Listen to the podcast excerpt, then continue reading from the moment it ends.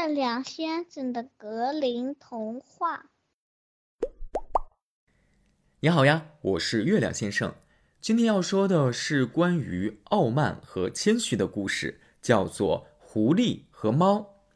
故事啊，发生在一个森林里。有一天，一只猫在森林里遇到了一只狐狸。猫心想：狐狸又聪明，生活经验又丰富，挺受人尊重的。我得跟它攀一下关系。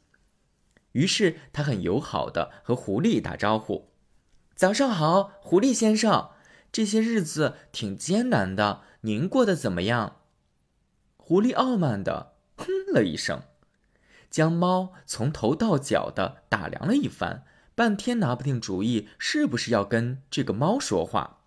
最后，狐狸还是稍微搭理了一下这只猫，就说道：“啊，你这个长着胡子、满身花纹的小傻瓜。”每天除了饥肠辘辘的追赶老鼠，你还会啥本领？有什么资格问我过得怎么样呢？先问问自己学了什么本领吧。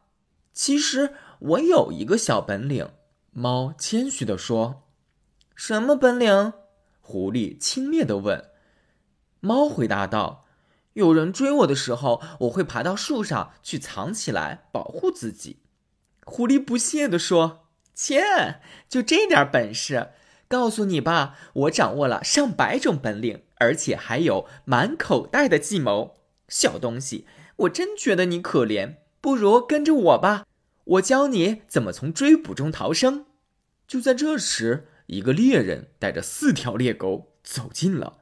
猫听到脚步声，便敏捷地窜到一棵树上，在树顶上蹲伏下来，茂密的树叶把它遮挡得严严实实。同时，猫小声的对狐狸说：“快打开你的计谋口袋呀，狐狸先生，快打开！”可是，没等狐狸注意，一只凶猛的猎狗就已经将狐狸扑倒咬住了。哎呀，狐狸先生，猫在心里想：“你的千百种本领就这么失传了。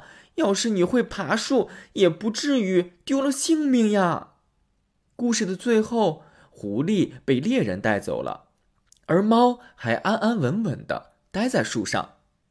听完了这个故事，你有什么感想呢？如果你有什么想法，可以在评论区留言告诉月亮先生哦。我们下回再见。